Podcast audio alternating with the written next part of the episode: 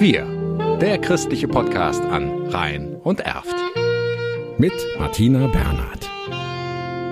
Vor 60 Jahren rief Papst Johannes der 23. hunderte Priester und Bischöfe aus aller Welt in Rom zusammen, um die katholische Kirche zu verändern.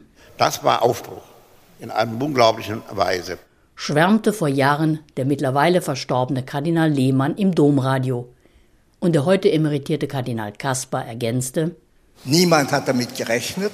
Und so war das eine Erfüllung auch einer Sehnsucht auf eine Wandlung, eine Vertiefung und eine Erneuerung. Solch ein zweites Vatikanisches Konzil hatte man Papst Johannes nicht zugetraut.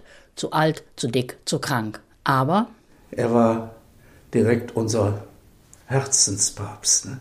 so väterlich und eine ungeheure Aufbruchstimmung mit diesem Unerwarteten. Alle schrieben, alle Zeitungen, ein Übergangspapst. Und das wurde er dann in einem viel tieferen Sinne. Erzählt Gerd Dahne, Pfarrer in Rente, Subsidiar im Sendungsraum Bedburg-Elsdorf.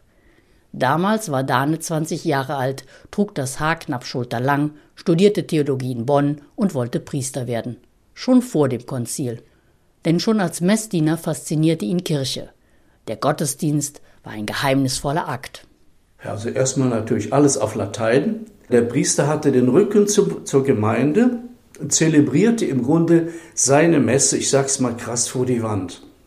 Und wir in der Kirche, wir beteten andächtig, aber wir kriegten da nicht viel mit, weil er ja vor die Wand und Lateinisch sprach und drehte sich nur um ab und zu, Dominus vobiscum, der Herr sei mit euch, und dann ging's weiter. Solche Gottesdienste vermisst Dahnen nicht. Er ist bis heute offen für Wandel, wünscht sich mehr Veränderung. Also ein drittes Konzil? Nein, was würde uns nützen, wenn diese zweieinhalbtausend Bischöfe jetzt nochmal wieder zusammenkämen? Hätten wir wieder die Sorge, dass vorwiegend alte und unverheiratete Männer äh, über, das, über die Zukunft der Kirche entscheiden. Dahne setzt auf einen Erfolg der Weltsynode von Papst Franziskus. Die Weltsynode ist ja so angelegt, dass wirklich alle sagen dürfen, wie sie sich den weiteren Weg der Kirche in die Zukunft vorstellen. Die Kirche ist eben nicht eine Gemeinschaft von Klerikern, sondern von Frauen und Männern und Jugendlichen und Alten und alle sind Kirche. Wir, der christliche Podcast an Rhein und Erft.